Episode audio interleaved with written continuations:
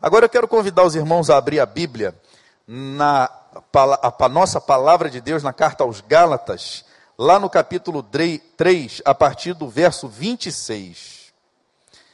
E aí sempre fica aquela crise, né? Vamos ler muita ou pouca Bíblia hoje?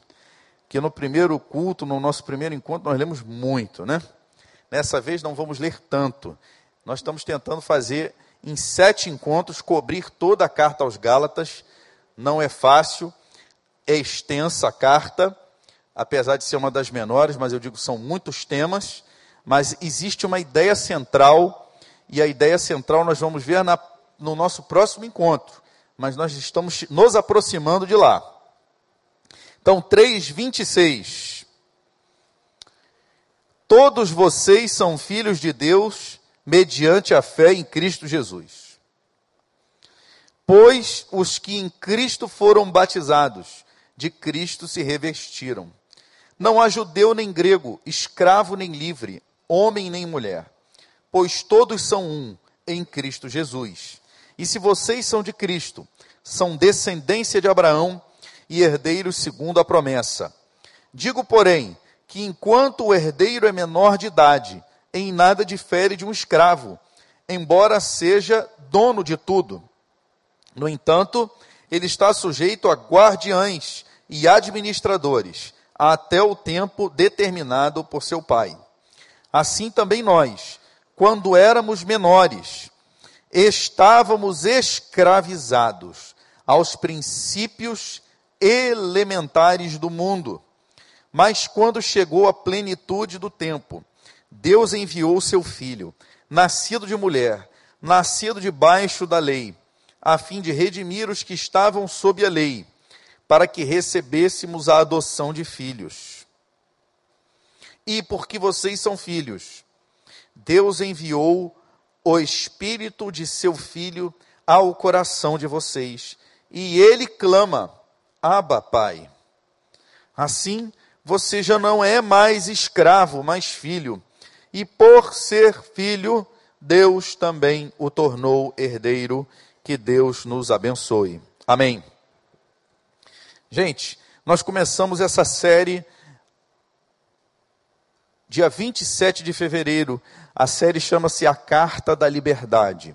Na primeira nosso primeiro encontro nós tratamos sobre falar um pouco da realidade dos Gálatas, quem são essas pessoas, e basta lembrar, interessante, que esses eram cristãos misturados, alguns judeus, alguns gentios, mas Paulo havia diretamente evangelizado essas pessoas na sua primeira viagem, depois na sua segunda viagem, depois na sua terceira viagem missionária. Eles ficavam numa região próxima da Ásia Menor, chamada região da Frígia, essa região chamada região da Galácia, onde havia várias cidadezinhas, e Paulo passou por ali há algum tempo. Em alguma dessas cidades ele fez um milagre e, e, por causa disso acharam até que ele era Deus, um dos deuses. Os deuses vieram nos visitar. Mas logo depois, os judeus que não aceitavam a pregação de Paulo vinham atrás deles e ele e Barnabé, na primeira viagem, foram perseguidos e expulsos daquelas cidades. E é interessante, gente, que Paulo começa o documento tendo que fazer uma defesa do seu apostolado. Uma coisa que, para quem é crente, quem lê a Bíblia, quem conhece a Bíblia, Paulo é praticamente idolatrado pelos crentes como o homem mais crente da história, como o maior responsável pela pregação do evangelho. Se você ligar o National Geographic, o pessoal vai dizer assim: esse Paulo, esse doidão aí, que acreditou na ressurreição do Jesus depois que caiu do cavalo, foi ele que espalhou o cristianismo pelo mundo helênico, pelo mundo romano. Até quem não é crente bota a culpa em Paulo, a culpa do evangelho ter se espalhado pelo mundo. Mas quando você olha para essa carta que é uma das primeiras cartas que Paulo escreve, a carta aos Gálatas, você vai perceber que na humanidade de Paulo, a sua autoridade como discípulo de Cristo, como pregoeiro da palavra, como pregoeiro do evangelho, estava sendo questionada. Os seus ensinos estavam sendo postos em dúvida. Muito bem. Nós então, uh, e Paulo fala com autoridade, nós começamos dizendo isso, que amaldiçoado seja aquele que prega o cativeiro. Porque Paulo pregava uma liberdade no Evangelho, uma liberdade em Cristo, e ele dizia: se alguém pregar algum outro Evangelho, diferente do Evangelho que eu preguei a vocês, que seja amaldiçoado. Isso é que é autoridade. O homem poder chegar e dizer assim: olha só, eu preguei a vocês o Evangelho que eu recebi de Jesus. E se alguém pregar a vocês alguma outra coisa que não seja o que eu preguei, algum outro evangelho, isso não é evangelho, isso é maldição. E ele seja maldito também. Não recebo isso daí não. E aí nós então passamos e nós tivemos a nossa segundo encontro, nossa segunda mensagem, e Paulo continua agora então falando sobre justamente o que era essa doutrina estranha que eles tinham, denunciando essa doutrina estranha, que eles tinham recebido desses supostos crentes, mas que na verdade eram judeus. E, gente, resumidamente, o que eles ensinavam é que era necessário, para ser salvo, que o cara cumprisse a lei judaica, a lei de Moisés, que ele fosse um prosélito, um seguidor do judaísmo. Que ele fosse circuncidado se fosse homem, mas basicamente que ele guardasse o sábado e que ele cumprisse todas as leis rituais contidas no Velho Testamento. E Paulo, é isso que Paulo vai dizer, que é maldição, que é anátema. Por quê? Porque isso invalida a obra de Cristo. E aí nós fizemos a seguinte aplicação, uma aplicação que é válida para hoje, que é válida para todo o tempo, que é preciso que você tenha no seu coração. Gente, evangelho, fé cristã, não tem nada a ver com rito religioso não tem nada a ver com cumprimento de cerimônia religiosa. Fé cristã tem tudo a ver, diz respeito a relacionamento, em primeiro lugar, com Deus por meio de Cristo e depois uns com os outros. E o que Paulo denuncia é que isso estava sendo deixado de lado para que eles se voltassem ao cumprimento de ritos e qual é o perigo que se apresenta a nós hoje, nós aqui, Igreja do Recreio? É que nós somos o tempo todo tentados a também praticar um ritozinho, a confiar no ritozinho, a crer que o ritozinho vai trazer para nós algum tipo de mérito, que nós alcançaremos graça por meio do rito. E nós precisamos lutar diariamente com essa crença que quer romper ali de dentro da gente, ou que quer vir de fora para dentro da gente. A crença de que, ao cumprir determinados ritos religiosos, nós estamos de boa com Deus. Que o que Deus espera de nós é isso. Deus não espera de nós isso. Isso não está em lugar nenhum da Bíblia. E é isso que Paulo denuncia. E agora, gente, quando nós lemos esse texto que nós lemos aqui a partir do 3:26, vem a seguinte pergunta: Você é filho de Deus? Porque eu sinceramente também tenho essa crença de que Deus é brasileiro. Eu estava negociando com o João da cantina. Gente, falei assim, João, a gente precisa ter depois do nosso encontro alguma coisa para ter uma comunhão. O pessoal vem do trabalho, não tem o que comer, depois vai embora para casa, vai com fome aí tem que, de repente, ter uma quentinha, ou esquenta uma lasanha no micro-ondas. Ia ser muito bom, João. João é o dono da cantina. Se a gente pudesse ter alguma coisa para comer aqui depois do nosso culto, depois do nosso encontro, da nossa celebração. E aí, olha, o João falou: eu tenho esses caldos aqui, essas sopas. Falei, ótimo, João. Eu estava pensando nisso, então é de Deus. Porque se o Espírito falou com você, o Espírito falou comigo, é de Deus. E eu falei, João, ainda tem um detalhe. Estamos chegando numa época em que começa a fazer frio, João. E se fizer frio, o pessoal vai se agasalhar e vai querer tomar caldo, vai querer tomar um caldo de abóbora, vai querer tomar uma sopa de ervilha, vai querer tomar um caldo de feijão, porque no frio, no calor ninguém aguenta, vai suar igual uma chaleira, mas no frio é bom que dá aquela aquecidinha. Deus não é brasileiro, gente, olha aí o frio que está fazendo, hoje tem rodízio de caldo, não é isso? E aí, se não tivesse, a gente, ó, não é isso? Então, a gente tem essa crença de que Deus é brasileiro, de que Deus está sempre ali tomando conta do nosso país.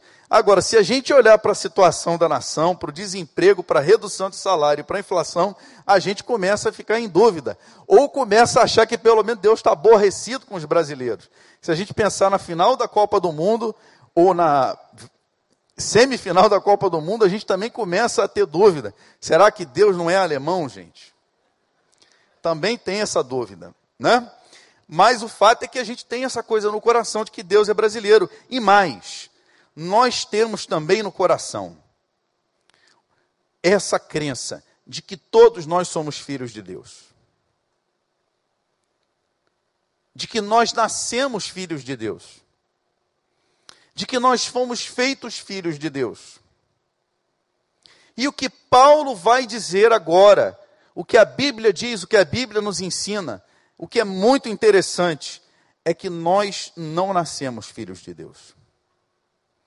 Você não nasceu filho de Deus, eu não nasci filho de Deus, nenhum ser humano nasceu filho de Deus. Na verdade, a Bíblia diz que nós, por natureza, nascemos inimigos de Deus. Você sabia disso? E durante muito tempo eu li esse texto, não é esse que está aqui, mas esse que eu estou me lembrando agora, de que nós, por natureza, somos inimigos de Deus, e eu tinha uma crise, eu não entendia na minha meninice, e eu pensava assim: Deus é meu inimigo. Não, não é isso que está escrito. Deus não é meu inimigo. Deus não é seu inimigo. Eu sou inimigo de Deus. E onde que eu revelo a minha inimizade contra Deus? Jesus diz que aquilo que sai do coração é o que contamina o homem, porque é o que vem do coração, o que está no coração, que do coração é que vem a maledicência, a idolatria, o adultério, a avareza e todos os outros tipos de males. Então, gente, é a minha natureza caída que me leva à prática do mal e à consequente vida na prática daquilo que desagrada a Deus, que me torna, por natureza, um inimigo de Deus. Então, todos nós, por natureza, somos inimigos de Deus. Ninguém aqui gosta de Deus naturalmente. Por quê? Porque Deus tem uma vontade que é santa, boa, perfeita, agradável. E a minha inclinação, o meu desejo é fazer aquilo que não é muito bem o que Deus gosta. Não é muito bem aquilo que Deus acha que é bom.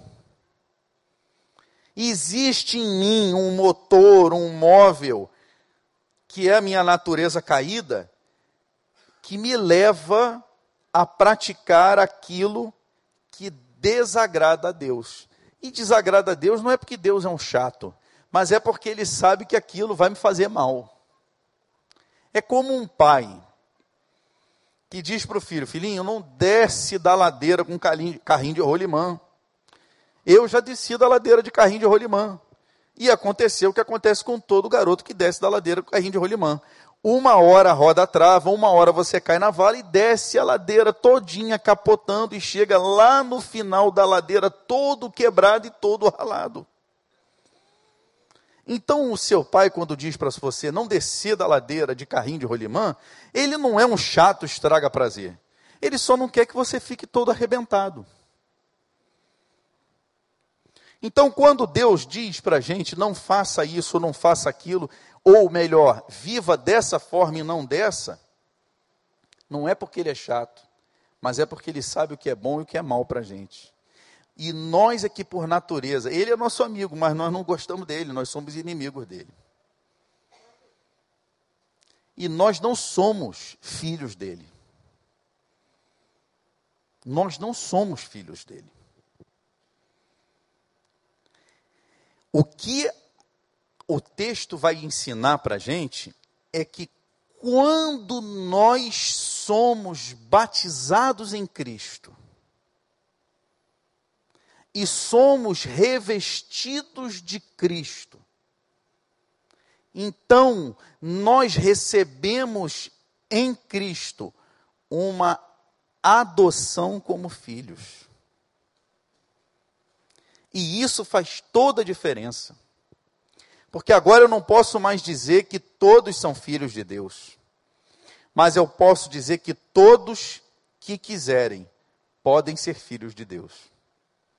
E qual é o jeito? Qual é o jeito de ser um filho de Deus? É simples. Sendo batizado em Cristo. E ser revestido em Cristo. Mas quando a gente fala de ritual, batismo, gente, não é um ritual. Esse é que é o lance. Tem uma coisa muito chave aqui nesse texto que é fundamental, que ele diz assim: Olha que coisa. Assim também nós, quando éramos menores, estávamos escravizados aos princípios elementares do mundo. Paulo está dizendo dele e está dizendo dos Gálatas. E ele está se referindo com certeza, porque Paulo era judeu e tinha se convertido à lei. Mas não somente à lei, nós entendemos que há qualquer outro tipo de fé ou religião. Ele dizia assim: o que Paulo está dizendo é o seguinte: enquanto nós não recebemos a filiação em Cristo, nós éramos escravizados. Se você é judeu pela lei mosaica, se você era praticante de uma outra religião, pela prática, pelos ritos daquela sua religião. Esses são os princípios elementares. Tem gente que diz assim, em relação a esses princípios elementares, que eles podem ser também, e isso é um entendimento que acontece depois do, que, do tempo em que o Novo Testamento foi escrito, que esses princípios elementares seriam demônios. O que para mim não faz diferença nenhuma, porque Paulo vai dizer que o culto aos ídolos é movido por demônios. Então, uma pessoa que pratica uma religião pagã e que adora ídolos, ela não deixa de estar sendo escravizada por demônios. Quando você confia num ídolo de pé de barro, num ídolo de madeira, num ídolo de papel, e faz dele o seu Deus, você se torna escravo dele e juntamente com os ritos que você pratica, é isso que escraviza você. E o que Paulo está denunciando para aqueles Gálatas é que eles estavam querendo voltar à escravidão. E o que, que vale para nós aqui? Qual é a ponte que nós precisamos fazer? Você lembra de quando você era escravo? Quando você ainda não era filho, quando você ainda vivia submetido. Eu tenho um amigo meu que todo dia ele tinha que sair com um breve no bolso para proteger. Ou quando tem gente que quando passa em frente a um templo religioso tem que fazer isso aqui para se proteger. Agora, tem gente que tem que vir aqui todo do primeiro domingo porque precisa tomar a ceia.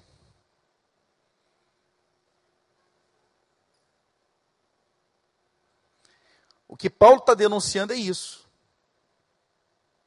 É você ser escravo do rito. E ele está dizendo: quando você não é filho, embora ou melhor, aí ele vai dar uma outra ilustração, mas quando você é um filho menor, você vive como escravo. E quando você atinge a maturidade, agora você é efetivamente senhor. Assim também nós, enquanto nós não recebemos a maturidade que vem em Cristo, nós vivíamos como escravos. O que, que tem escravizado você?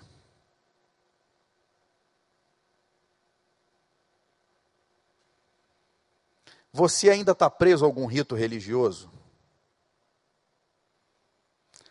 Alguma coisa você ainda carrega no seu coração que você acredita que é necessário que você pratique para que você receba o amor e a graça de Deus, para que você seja aceito por Deus?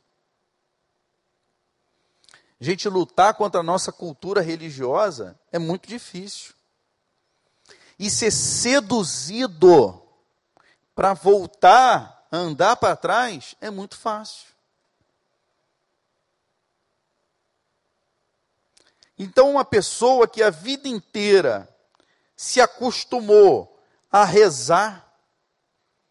E o que, é rezar? Rezar vem do latim recitar, é repetir a mesma coisa. É muito difícil ela se libertar disso. Jesus não ensina que nós devemos rezar. Jesus ensina que nós devemos orar, que nós devemos conversar com o Pai que nós temos uma porta em Cristo aberta. Então, gente, vejam como a coisa é do inimigo. O que, que o inimigo faz? Ele pega a oração, que é a forma que Deus criou para a gente se comunicar com Ele, em amor, e transforma em punição ou em rito para escravizar você. E aí, ao invés de você ter um diálogo com Deus franco, aberto, em que você rasga o seu coração, você recita a mesma coisa. E o texto que Jesus diz, ele diz para não fazer assim, e você fica papagaiando, repetindo como um papagaio a mesma coisa. Olha como é que o inimigo é sutil. Domingo a gente vem aqui para quê? Se não é para proclamar que Jesus ressuscitou, se não é para celebrar a presença do Rei vivo, se não é para ensinar e proclamar a Sua palavra viva, mas se é para cumprir rito religioso, nós estamos desobedecendo a palavra em nosso próprio malefício, entenda bem. O prejudicado sou eu, porque eu não entendi a graça de Deus. Em Cristo, uma vez que eu me revesti, ou que eu fui revestido de Cristo, que agora Cristo vive em mim, então agora eu sou livre desses princípios elementares, desses rudimentos. E se tiver demônio no meio, se for um culto pagão, eu fui liberto disso, gente. Eu estou liberto disso. E aí a pergunta é: e se você ainda talvez não tenha sido liberto? O que fazer? Renda a sua vida a Jesus. Entregue a sua vida a Jesus. A gente às vezes diz assim: ah, você tem que aceitar Jesus. Não, não tem que aceitar Jesus. Até tem que aceitar que Jesus morreu e ressuscitou no seu lugar. Mas não basta aceitar o fato de que Jesus morreu e ressuscitou. Você precisa romper a escravidão. E como é que você rompe a escravidão? larga o cativeiro e entrega a sua vida ao Senhor dos Senhores e Rei dos Reis. Ele é o único que tem poder para libertar você do cativeiro. E por isso esse texto diz que em Cristo nós somos filhos de Deus. Todos os que em Cristo foram batizados, ou seja, todos os que em Cristo foram cheios de Cristo. E para nós fica o desafio permanente. Qual é o desafio permanente? De estar cada dia mais vazio de si mesmo e cheio de Cristo. E aí, gente, qual é o. Se eu pudesse ter uma regra para pautar a minha vida, a minha conduta, é não procurar não viver segundo regras religiosas, mas viver aquilo que Cristo viveu. Seguir o exemplo que ele deu. Pensar como ele pensou. Agir como ele agiu. Não ser um religioso, mas ser discípulo. E fazer discípulo. E no final, Paulo vai dar um, um termômetro para a gente. E porque vocês são filhos, Deus enviou o Espírito de seu Filho ao coração de vocês, e ele clama: Abba, Pai. Assim você já não é mais escravo, mas filho. E sendo filho, se tornou herdeiro. Por que Paulo está dizendo isso? Porque o argumento do judeu é que você, para ser herdeiro de Deus, tinha que ser herdeiro de Abraão. Para ser herdeiro de Abraão, tinha que cumprir a lei de Moisés. E Paulo vai destruir todos esses argumentos. E vai dizer que você, para ser herdeiro de Deus, você tem que ser filho de Deus. E para você ser filho de Deus, você tem que estar em Cristo. E aí você é filho por adoção. Agora, você pode ter a seguinte dúvida: será que eu sou filho por adoção? Será que eu já sou um filho de Deus por adoção em Cristo? Será que agora eu posso ter a certeza de que em Cristo eu sou filho de Deus Pai? Então, Paulo diz: se você é filho de Deus, você agora tem o um Espírito de Deus. E esse Espírito de Deus dentro de você, ele clama de dentro de você: Papai, papaizinho.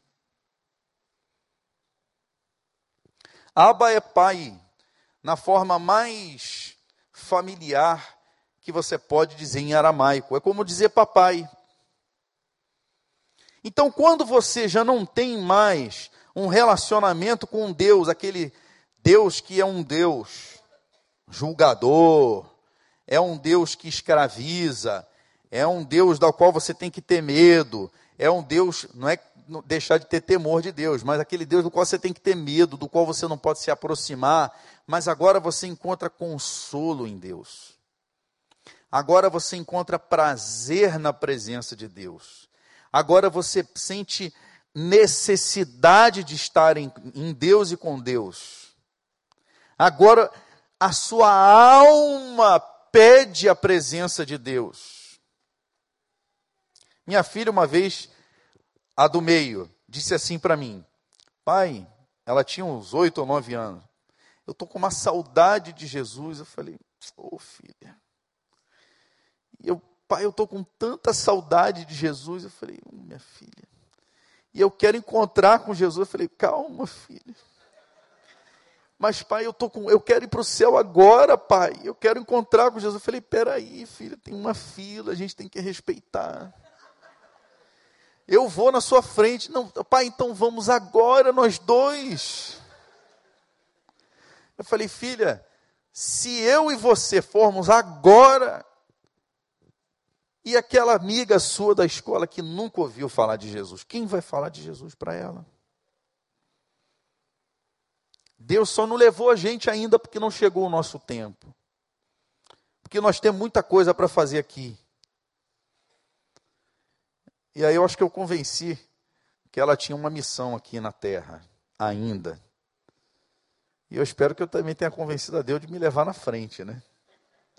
Que eu falei, filha, se você for encontrar com Jesus, vai ser muito bom para você, mas para mim vai ser muito ruim, que eu vou ficar aqui sem você. Mas é isso, essa, essa coisa que dá no coração, essa saudade da presença de Jesus, esse anelo pela presença de Jesus, pela presença do Pai de Jesus, que é o nosso Pai, que é um único Deus. Você tem isso no seu coração? O Espírito de Deus está aí no seu coração, clamando, Abba, Pai, dizendo: Senhor, Deus Pai, eu amo a tua presença, eu desejo a tua presença. Se você tem esse espírito, você é um filho de Deus em Cristo. E ninguém pode roubar isso de você. E você pode agora viver sua vida liberto dos princípios elementares do mundo, ou seja, dos ritos religiosos, do sei o quê, do abaixa aqui, do, da ceia do domingo. É muito bom estar na ceia, mas se eu não puder vir porque aconteceu algum problema, não tem problema. Acontece. Mas você está liberto disso. Porque em Cristo você é livre. Agora, se você não tem isso ainda no seu coração, você pode ter essa noite. E eu queria orar com você. Queria convidar você a baixar sua cabeça, fechar seus olhos. Queria pedir a você que orasse. Primeira coisa que eu queria convidar você a orar é a seguinte: se você tem esse coração, você é um filho de Deus, mas existe ainda alguma área na sua vida em que você se sente escravizado, eu queria convidar você a entregar isso agora para Deus. Uma oração sua, você e Deus. Entrega você isso para Deus agora. Entenda que em Cristo você é livre. Você é um filho de Deus. É um filho amado de Deus. Você não precisa mais estar preso. Você recebeu liberdade em Cristo. Agora, se você não tem ainda um coração que clama, papaizinho, porque o Espírito ainda não está em você, então você precisa, se você quiser, você pode, hoje, receber esse Espírito, mas você precisa, para isso, entender que Jesus Cristo morreu no seu lugar, por causa da sua inimizade com Deus ele se fez maldição, morreu, mas ressuscitou. E ele ressuscitou para te dar ressurreição, para te dar uma nova vida. E aí você precisa agora, você pode fazer isso, é pela sua vida, entregar a sua vida a Jesus. Porque ele te amou primeiro. E aí em Cristo, você se torna um filho de Deus e passa a ter o Espírito de Deus que em você clama: Abba, Pai. Se existe alguém aqui essa noite que queira fazer isso, eu gostaria de chamar você a vir aqui na frente para a gente orar junto. Porque com esse gesto público você está comunicando que você está entregando sua vida a Jesus. E está recebendo o Espírito de Deus. Existe alguém que deseja fazer isso aqui essa noite? Vem aqui na frente, nós vamos orar juntos. Em nome de Jesus, graças a Deus. Existe mais alguém que gostaria de fazer isso agora, em nome de Jesus? Entenda que Cristo morreu para que nós tivéssemos vida e vida abundante. Existe mais alguém que gostaria de fazer isso? Que gostaria de dizer assim: Eu quero esse espírito. Eu quero confessar Jesus.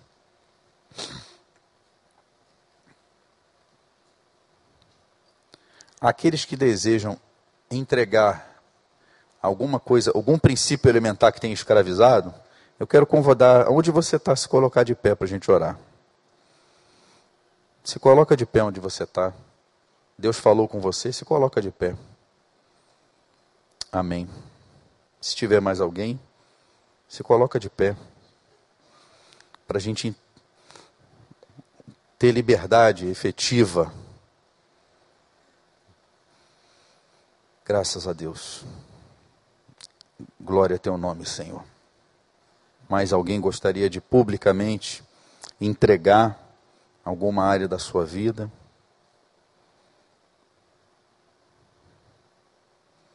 Graças a Deus. Nós vamos orar e eu vou pedir para o Josimar também vir com a gente aqui para louvar junto aqui. Eu vou pedir para quem está do lado de quem ficou de pé para orar junto. Se você veio com alguém, dê a mão para quem está do seu lado.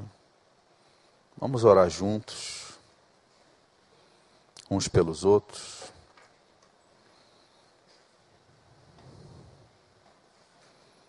Amém. Amém. Graças a Deus. Pai, obrigado porque mesmo por natureza sendo teus inimigos, Senhor. Em Cristo, batizados em Cristo, revestidos por Cristo, somos feitos teus filhos. E recebemos de ti o teu Espírito, que agora clama, Papai. E podemos ter um relacionamento de amor contigo, porque o Senhor nos amou primeiro. Oh, Pai, eu te peço no nome de Jesus que tu aceites a oração dos teus filhos, que se coloquem, se colocam diante de ti, dando libertação contra tudo que os escraviza, Senhor. Curando, Pai, suas feridas, ministrando, Senhor, salvação batizando no teu espírito, dando certeza, segurança da salvação e da tua presença.